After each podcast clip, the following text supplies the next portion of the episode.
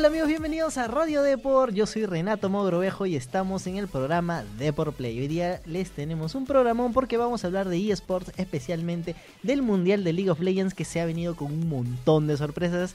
Pero antes que nada, estoy acá al lado con Andrés Suárez, ¿qué tal chicos? Hoy vamos a hablar de eSports y vamos a hablar también un poco de tecnología. Por fin ya es un invitado que va a estar, que nos dé tanto tips de juego como tecnología y sobre todo un análisis de los eSports desde adentro, porque estamos junto a Diego Vallejo Trujillo, mejor conocido como Solid que Snake. Venga, saluda a la gente que te está viendo ahora. Hola, saludos, soy Diego Vallejo, jungla para Infinity Esports. Acabamos de venir del Mundial de en Seúl, de League of Legends. Bueno, antes de la entrevista, tranquilos, porque les vamos a preguntar un montón de cosas de su experiencia mundialista, queríamos decirles que tenemos un número telefónico que es el 942-027-603. Repito, 942-027-603. Ustedes se pueden comunicar con Deportplay vía WhatsApp, por favor no llamen, y Sí, por recomendarnos algún tema, algo que quiera que nosotros toquemos, ¿no? Acá en Radio Deport, que puede ser tecnología, videojuegos, anime, nosotros nos prestamos para lo que sea. Alguna película que quieren que le hagamos review, que sea Halloween si quieren. Exacto. Y también recuerden que este programa está disponible tanto en SoundCloud, Spotify, Spreaker y Google Podcast. Estamos en todos lados, todos los martes estamos presentes y se vienen muchas sorpresas. Por ejemplo, en la edición impresa ya contamos con una columna, así que ya nos pueden seguir diariamente. Estamos en el papel de Diario Deport. Ahora sí, ya acabamos con el protocolo. Vamos a arrancar con la entrevista con Diego. Diego, justo has soltado un poco la pepa que has estado en Seúl. Cuéntanos cómo fue tu experiencia allí, qué, qué hiciste, qué pasó, qué te llevaste. Cuéntanos qué tal la experiencia. Mira, comenzó cuando ganamos la Liga Latinoamérica Norte. Ujú. Tuvimos un pequeño problema de visado y llegamos un poco más tarde que los otros equipos. Uy, Y era un poco como que teníamos que adaptarnos un poquito más rápido al jet lag y esas cosas que como que Claro. cuando uno cambia el horario es como algo que te afecta un poco, que estás un poco mareado y cosas así. Una- no, puedes, no puedes pensar tanto. Una pregunta, ustedes están, estaban asentados en México, Ujú. porque la, por la Liga no- de Latinoamérica Norte. Eh, o sea, ustedes en ningún momento se fueron a- al lugar donde es el club Costa Rica, o sea, nunca lo pisaron.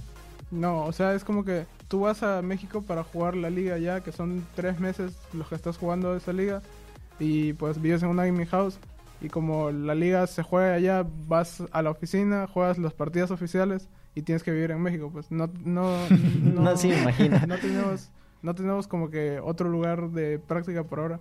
Claro. Ahora va a ser en Chile, Infinity Sports va a ir a Chile para el otro año, ya no va a ser en México. Sí, me eso- imagino. Ya lo- hablaremos de eso un poquito más adelante.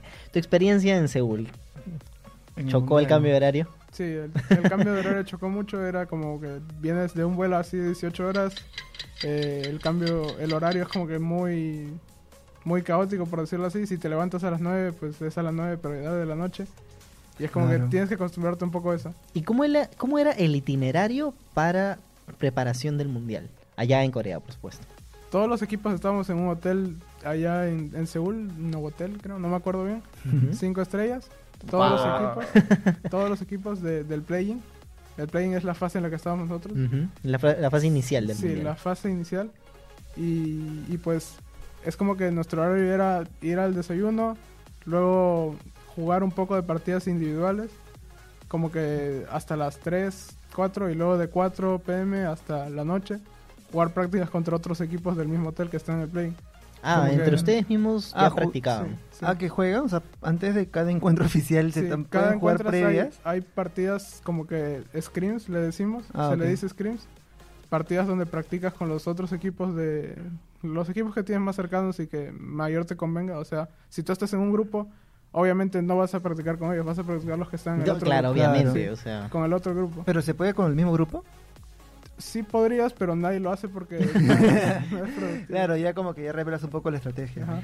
Eh, Ah, te, quería no te quería preguntar, este, ¿qué se siente? Que bueno, lamentablemente quedaron eliminados frente a G2 y Sports, que es el equipo eh, europeo. Pero este equipo europeo, nosotros los peruanos tenemos una como un ¿cómo decirle? Como un- una maldición. Porque en el mundial nos tocó contra Francia y Francia terminó campeón del mundo. Y esto se ha repetido en otros mundiales donde Perú ha participado. o sea, Perú participa o lo elimina a un equipo y llega hasta las finales del mundial o gana el mundial. Como Francia, ¿no? Como Francia, exactamente. Claro. O sea, G2 eSports en este momento es finalista del mundial. ¿Qué se siente? O sea, ahorita ya que han pasado unos cuantos días de haber estado eliminado, ya regresar a casa, relajarse, ver a la familia, ver a G2 llegar tan alto y decir, yo me medí contra ellos y le gané una partida.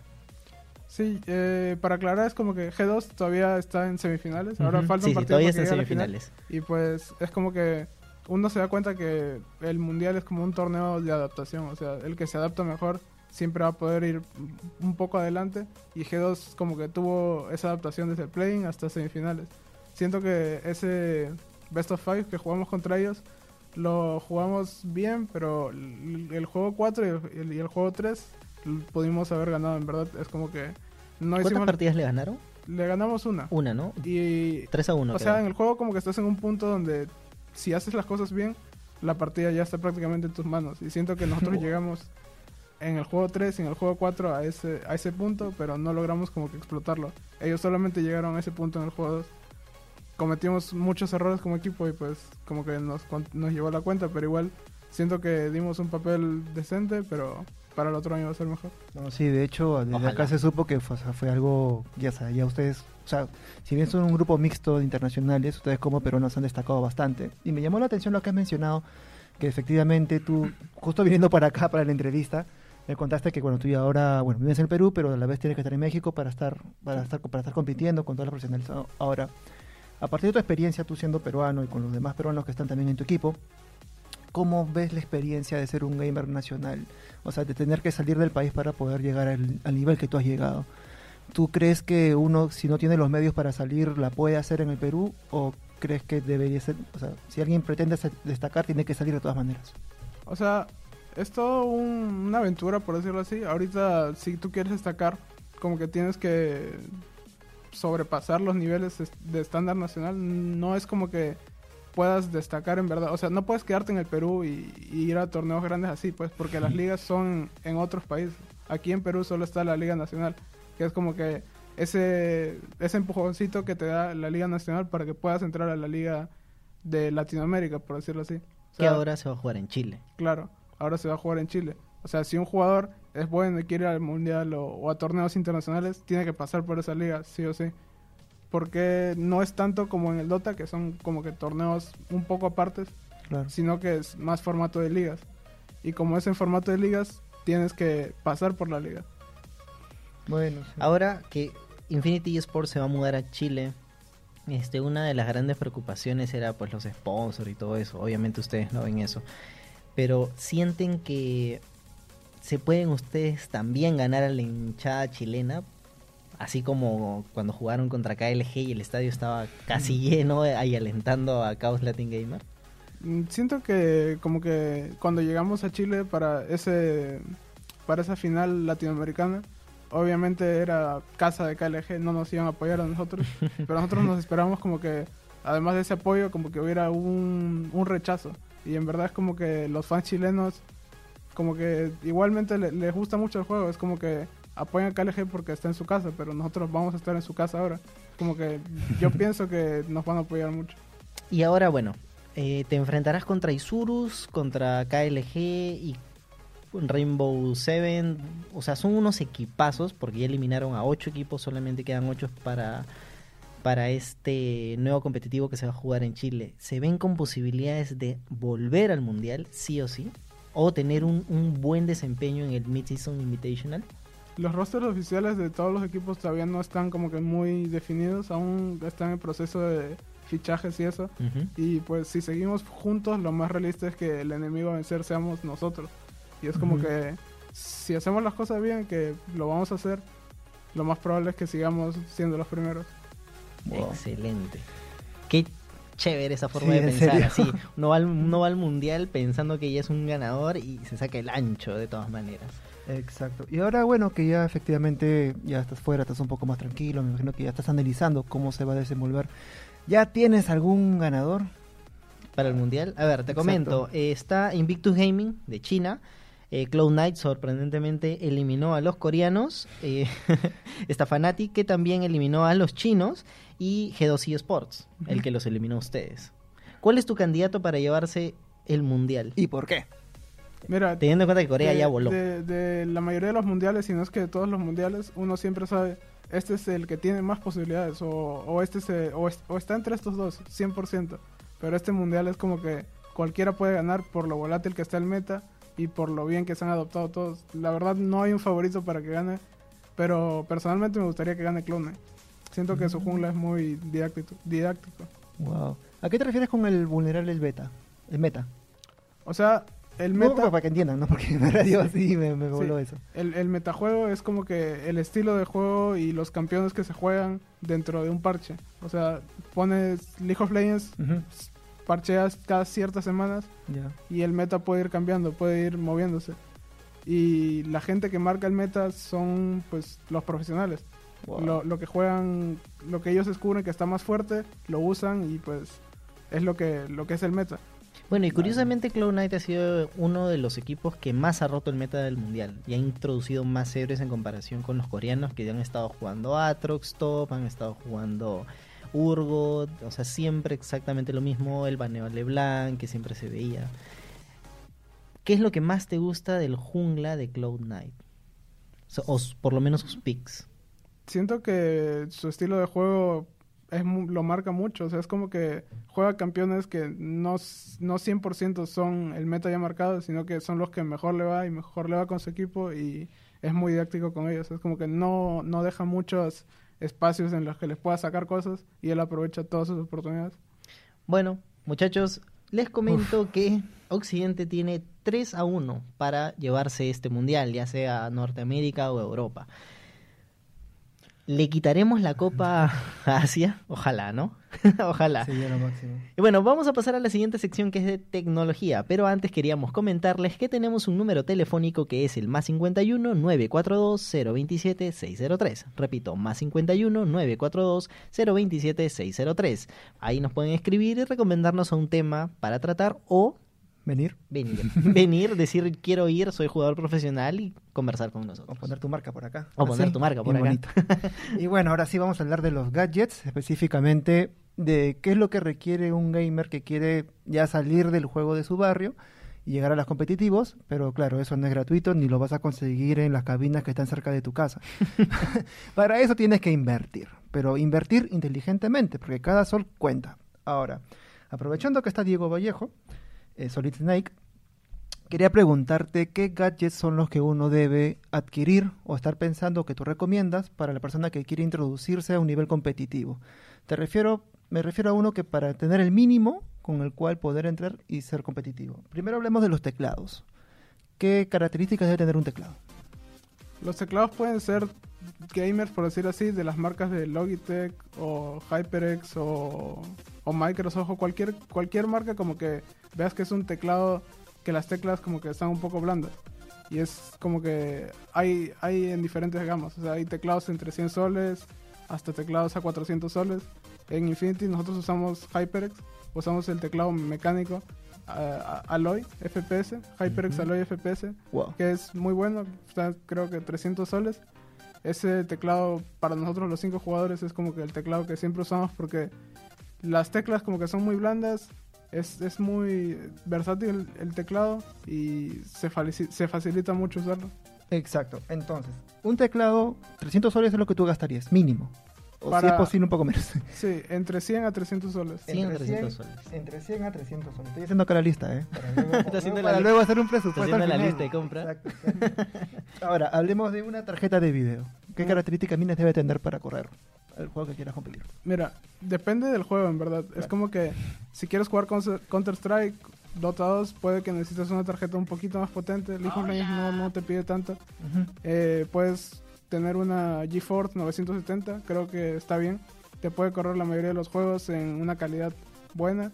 Y si no tienes un monitor de 144 Hz, tampoco es necesario que inviertas mucho en tus FPS. Porque igualmente vas a quedar en 60. O sea, trata de capear el 60 si es que no tienes ese monitor. Claro. Digamos que es un mínimo de valor para que ya puedas jugar tranquilo, ver todas las gráficas y aprovechar el juego. ¿Cuánto de presupuesto sería? Un Mm, aprox. La Mm, 970. Un intervalo, un intervalo. ¿Cuánto está costando la 970? ¿Mil soles? Mil soles.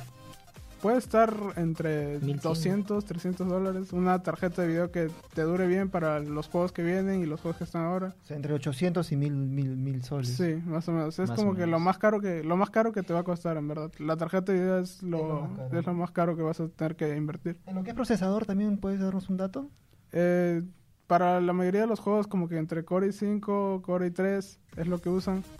En, en, la en las ligas profesionales, más que nada usamos ya Core i7 y mucho RAM y cosas así, pero Mucha RAM. para, para empezar es como que Core i3, Core i5 corre bien. ¿Corre, corre también aguanta? Un Core i3 sí aguanta. eh, te aguanta hasta una 1060 creo y puedes correr el juego. Obviamente tienes que cerrar todos los programas. Correr el juego y lo corres bien por encima de 60 Sí, lo- FPS. los equipos de menor presupuesto para sus jugadores le ponen una PC de 600 dólares tranquilamente con Core i3, esas tarjetas. Pero para jugarlo nada más. Claro. Sí, para jugarlo. Ah, bueno. lo puedes LOL, jugar ahí. puedes jugar un poco de Counter, un poco de Dota, bajando un poco los FPS. ¿CSGO? Sí, pero obviamente no te vas a jugar un Call of Duty Black Ops 4. Ah, no, ven, ven, ven. ya bueno, hablemos del mouse. ¿Qué características debe tener? Porque, chico, yo creo que, no sé, si son un poco de mi edad, para mí un mouse es un mouse. O sea, el mouse con láser me parece que es el bueno, pero yo en mi época tenía el de la bolita, pues.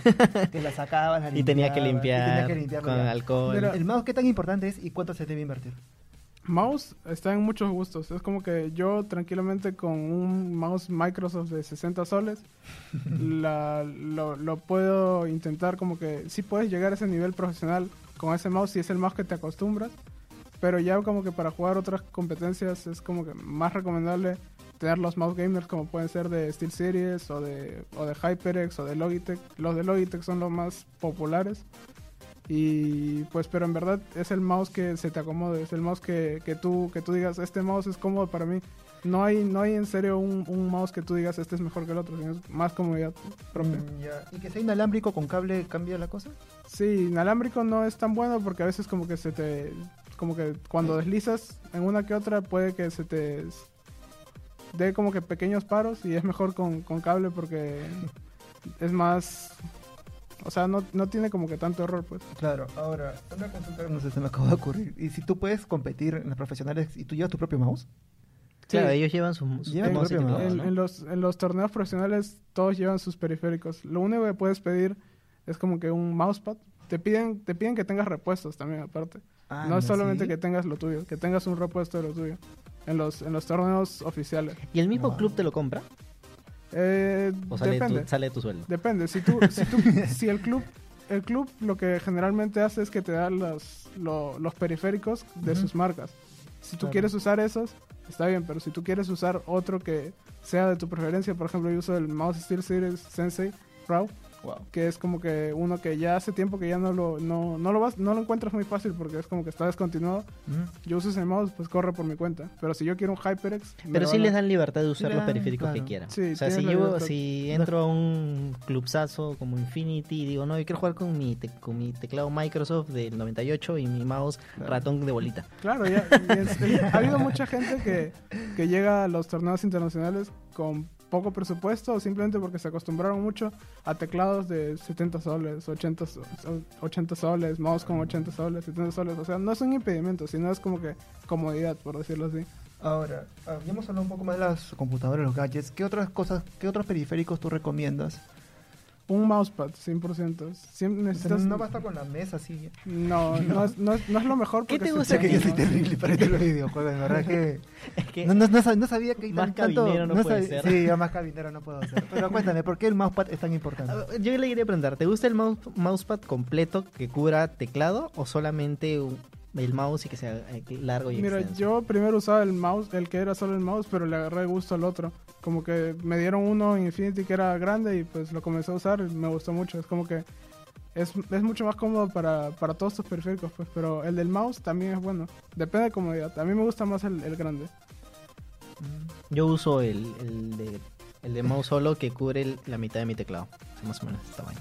¿El que te has comprado para la oficina? No, no, no, el de la oficina. El de la oficina tiene gelcito para que no me canse. Oye, Sí, no, sí, es importante. No, sí, chicos, en verdad el gel sí es importante. Yo también me lastimé y sí, es importante.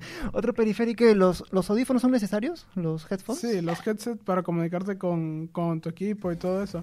Pero también, aparte de periféricos, es importante que tengas una mesa y una silla decentes, buenas. Como que tenga una altura buena para que tu mouse siempre esté, tu mano siempre esté en una posición recta hacia, hacia el teclado. Pues es como que si estás forzando mucho tu brazo hacia arriba o hacia abajo, a la larga como que te puede generar alguna, no sé, algo en la mano, Una una, lesión. molestia, una, una lesión. O ¿Tienen fisioterapeutas también? Eh, todavía no llegamos hasta ese punto. Pero hay, pero, pero, hay- puedes hacer tienen. una sesión o algo así particular. Pero principalmente del equipo todavía, todavía no estamos en eso. ¿Ha habido temas de lesiones en el equipo alguna vez? Pues en el equipo, como que en general, yo diría que en todos los equipos siempre hay alguien como que tiene dolores de muñecas o algo así. Y le toca pedirse alguna muñequera o algo así. No hay lesiones como que tan marcadas, pero sí, me duele acá, necesito hacer algo con esto. Es como que se piden una muñequera por Amazon, reposan un poco más tiempo y ya se les pasa. Pero eso es por lo mismo, por la posición del, del mouse Claro. hacia el teclado. Eh, lo de los headsets, ¿cuánto recomiendas va a estar ahí? O sea, ¿hay diferencia o no? Mm, depende. ¿O es tan importante, por o ejemplo, sea- como CSGO que tú puedes escuchar los pasos Mira, del sí, o sea, depende del juego. Para League of Legends, para Dota, con un headset que puedas escuchar y que puedas hablar sin que se te sin que se sin que, sin que se te distorsione mucho, estás bien. Pero en Counter Strike, por ejemplo, necesitas no sé, en mis tiempos que yo jugaba al Counter Strike te comprabas el, el Siberia de Steel Series, que para escuchar los pasos así, troc, troc, troc, troc, troc, Ah. para escuchar esos pasos necesitas como que eso, pero depende del juego, pues.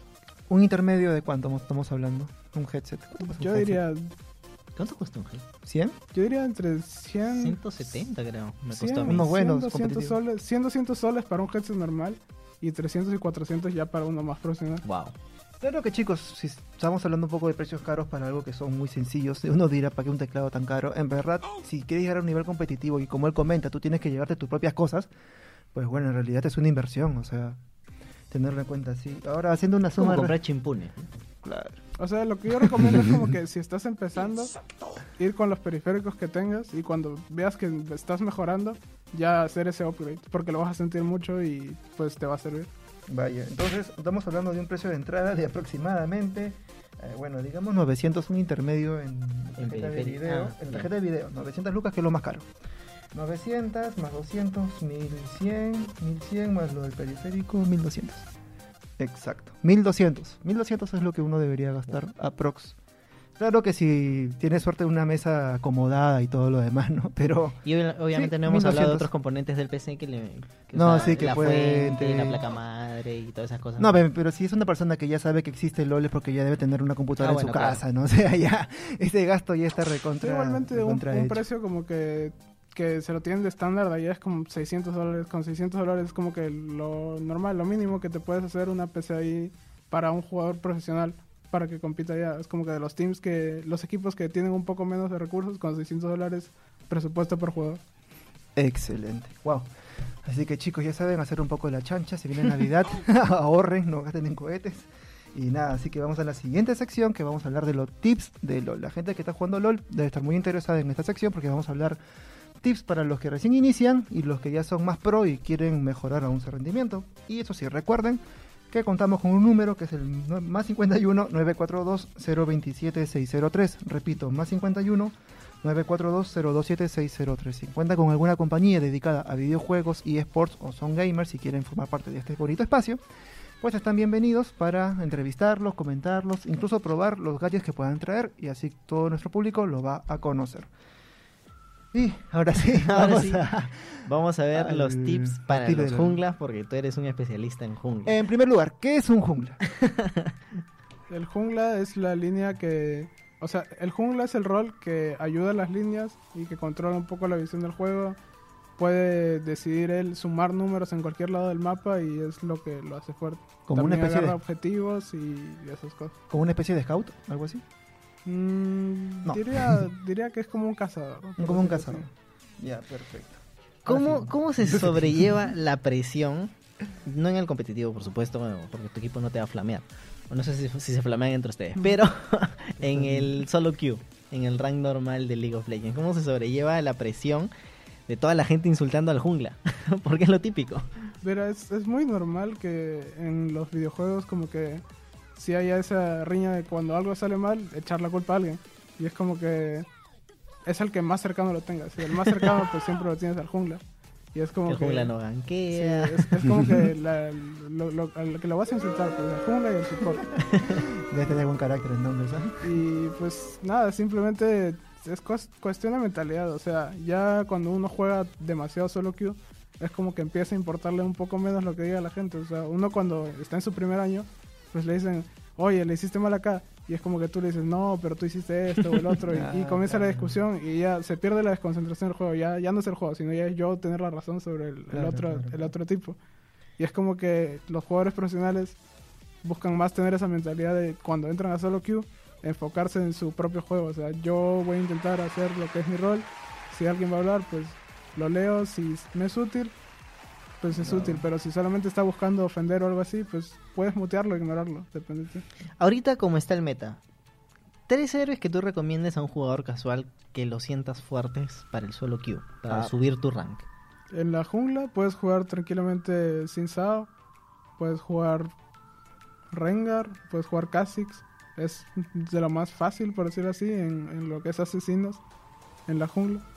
¿Requieren mucho tiempo de practicar con esos personajes o son, digamos, este... Eh, cada personaje como que tienes que practicarlo un cierto tiempo para poder masterizar sus combos y aparte de los combos, sus matchups que significa como que soy A contra B, soy A contra C, soy A contra. D. Esos son los matchups, como que voy a ir contra cierto campeón y tengo que jugarle así, Claro, tengo claro, que claro. ejecutarlo así.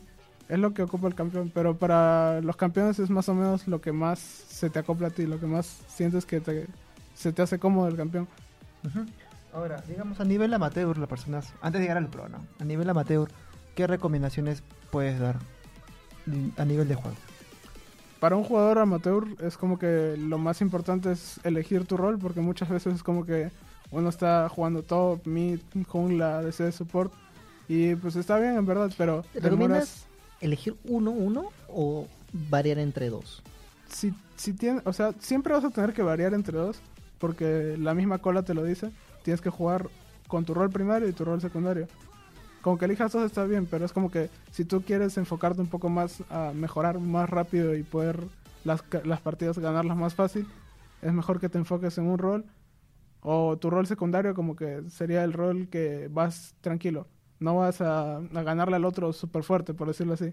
Vas simplemente tranquilo y en el rol que tú practicas, como que practicar más tus límites, practicar más tus campeones y cuando lo masterices mucho más, le vas a poder ganar a la otra persona. Por ejemplo, plata, un silver, que masteriza mucho un rol, va a llegar a ser mucho mejor que un oro que juega todos los roles en ese rol. Entonces, ganándole a ese oro, va a poder subir de ligas tranquilamente. O sea, la cosa es enfocarte en cosas pequeñas, en campeones pequeños, en uno o dos roles y, y va a ser más fácil. ¿Cómo mejora un jugador su last hit? Creo que el más difícil sería el de mid, ¿no? Que es el AP que le cuesta farmear. O sea, Eso asesi- sí es de pro, ¿ah? sí, asesinar a pro, los ya. súbditos para que te den oro, eh, en resumen. Claro. Pero es, es de pura práctica. Antes había un ejercicio que tú entrabas con un campeón que tenía poca poco damage en el ataque a un custom y te ponías a practicar con- con Vladimir, por ejemplo, que tenía 40, creo, no sé cuánto tenía antes. Y ibas y buscabas el last hit y, y practicabas. Es como que luego de eso tienes que practicar los last hits y tradear. Y luego de eso tienes que practicar los last hits y los last hits del enemigo. Cuando el enemigo va a last hitear, vas y le pegas. Y cosas así, y vas ganando la línea. Y es como que es pura práctica, en verdad, con tu campeón en específico, porque los campeones tienen damage distintos, animaciones diferentes. Los last hits, más que nada por campeón, por línea. En jungla no lo necesitas tanto, en verdad. No, bueno, en jungla sí, te Obviamente, vas solo, sí. ¿no? Pero si vas mid top, con tus dos, tres campeones que tengas muy masterizados, con que los vayas practicando mucho, tus last hits van a ir mejorando. Claro. Ahora una pregunta. Vamos al otro lado. No solamente lo que debes hacer, sino también lo que no debes hacer. ¿Cuáles son los, er- cuáles son los errores que tú ves en un jugador amateur o profesional y dices, ya, acá lo mato? La- lo, principal, los errores principales son que se pierde mucho tiempo. Es como que estás vagando un poco en el mapa. No Como tienes que- un objetivo claro. claro, no tienes un objetivo claro diciendo, este es el lado del mapa fuerte que voy a jugar, este es el, el lugar donde ellos no tienen visión, esta es la línea a la que puedo gankear. Simplemente es como que en automático estás buscando algo y se presenta, pues vas. Y es como que ese es el, el- el mayor error de ahí, de, de los jugadores amateur, que pasan por mucha visión. Como que los wards también tienen que ser un poco más considerados, enemigos y los tuyos. Como que, ah, mi mid laner necesita protección acá, le dejas un ward. Claro. O no, su mid laner tiene un ward acá. No voy a pasar por ahí, puedo darme la vuelta y puedo gankearlo por donde no hay ward. Mm, Se lo va a comer porque piensa que tiene visión. Y cosas así, pues. Y también importante no flamear. O sea, no perder tiempo en el chat, que ya lo Sí, comentaste, eso ¿no? es, es un poco difícil para la comunidad manejar eso, pero es como que es, es que es cosa de mucho tiempo. Es como que siempre te va a dar esas ganas de responderle al otro, pues. Pero ni- sí tienes que practicar eso, pues. Y a nivel pro, ¿cuáles son los errores más comunes que puedes notar? A nivel pro, los errores son más de coordinación. Es O sea, que- ya, o sea, ya alcanzas un nivel en el juego que ya lo, lo puedes dominar tan bien que ya prácticamente el, el fallo ya es tú, y tú y tu equipo. Sí, es como que fallo tú y tu equipo y los pequeños errores individuales que también son perder tiempo, pero a menor escala, y Claro. pasar por visión a menor escala. O sea, si un jugador profesional puede perder 20 segundos, un amateur puede perder 2 minutos. Y esos son dos minutos son que si alguien lo aprovecha, tiene 2 minutos de experiencia o tiempo, se le dice, sobre ti. Y es lo que hace que el otro pueda hacer cosas mientras que tú no puedes. Si tú haces eso, esas cosas, cuando el otro puede, tú te vas a quedar niveles atrás, experiencias atrás, oro atrás, y es lo que... Y si quieres ser pro y quieres juntarte con tus patas, ¿qué tipo de carácter deben tener cada uno? Imagino que tú ya has pasado. Normalmente hay un líder en el equipo, exacto. alguien que hace los calls, que hace... Sí, es como que se va designando según la personalidad del equipo, como que quién es el indicado en... O sea, muchos equipos tienen shot caller, pero hay otros tipos de equipos que solamente como que se dan información entre todos y uno decide por decir, esto es lo mejor, y le hacen caso o le dicen, no, no, no, mejor no. Y es como que hay, hay esos equipos que el- lo que dice el shot caller es, no importa nada, no importa si tú no quieres, y hay otros que más se dialoga. Infinity es más como que dialogamos las cosas y más que nada yo, Cotopaco y, y un poco Relic somos como que los que planteamos lo que, lo que, lo que vamos a hacer. O sea, se va a hacer este dive en bot. Necesito que hagan esto. Y, Mm. y se dice, ya sí se puede. Ya no se puede, no se puede por esto. Y es lo que se pone de acuerdo.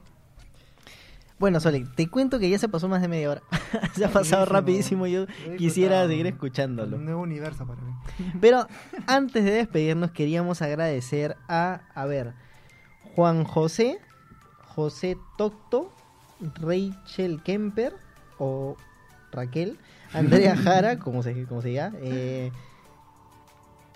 Henry García, Samuel Cabrera, Sonina, la, un, toque. Sonina, eh, Sónica, perdón, Mariano Cobo, Johan Soto, Elfer Lozano, Christopher Fernández, Jean-Pierre de la Torre, Joyce, Joy Salazar, Jorge Soto Parodi. A todos esos muchachos, muchas gracias por escuchar el programa de Por Play y compartirlo, por supuesto. La verdad es que siempre recibimos sus Sí. mensajes al número telefónico que es el... El más 51 942 027603. Repito, más 51 942 027603. No, chicos, en verdad les agradecemos mucho. Este, bueno, tenemos unas estadísticas interesantes para lo que es el proyecto. Ya vamos más de 20 capítulos. Uf, no me acuerdo el primero todavía, pero bueno, ya vamos más de 20 capítulos, en verdad. Este, nada, está muy bueno, se vienen más cosas para Depor y sobre todo, bueno, contarles, ya antes de despedirnos, que contamos con una sección especial. Bueno, los que están en video lo pueden ver, los del podcast les contamos, que es una edición especial todos los viernes, una sección especial de Depor Play dentro del diario Depor. Ahí hablamos de tecnología, videojuegos y demás. Cada fin de mes hay un especial. Y ahora en adelante, los lunes a jueves, va a haber una columna acerca de videojuegos, tecnología y sports. Y vamos a hablar de muchas cosas allí. Así que nada, se vienen cosas grandes. Yo soy Renato Morovejo Andrés Suárez. Solid Snake. de Infinity Sports. Y nada, ya chicos, nos despedimos. Nos vemos Hasta o nos la escucharán siguiente. la próxima semana. Chao, chao. Chao, chao.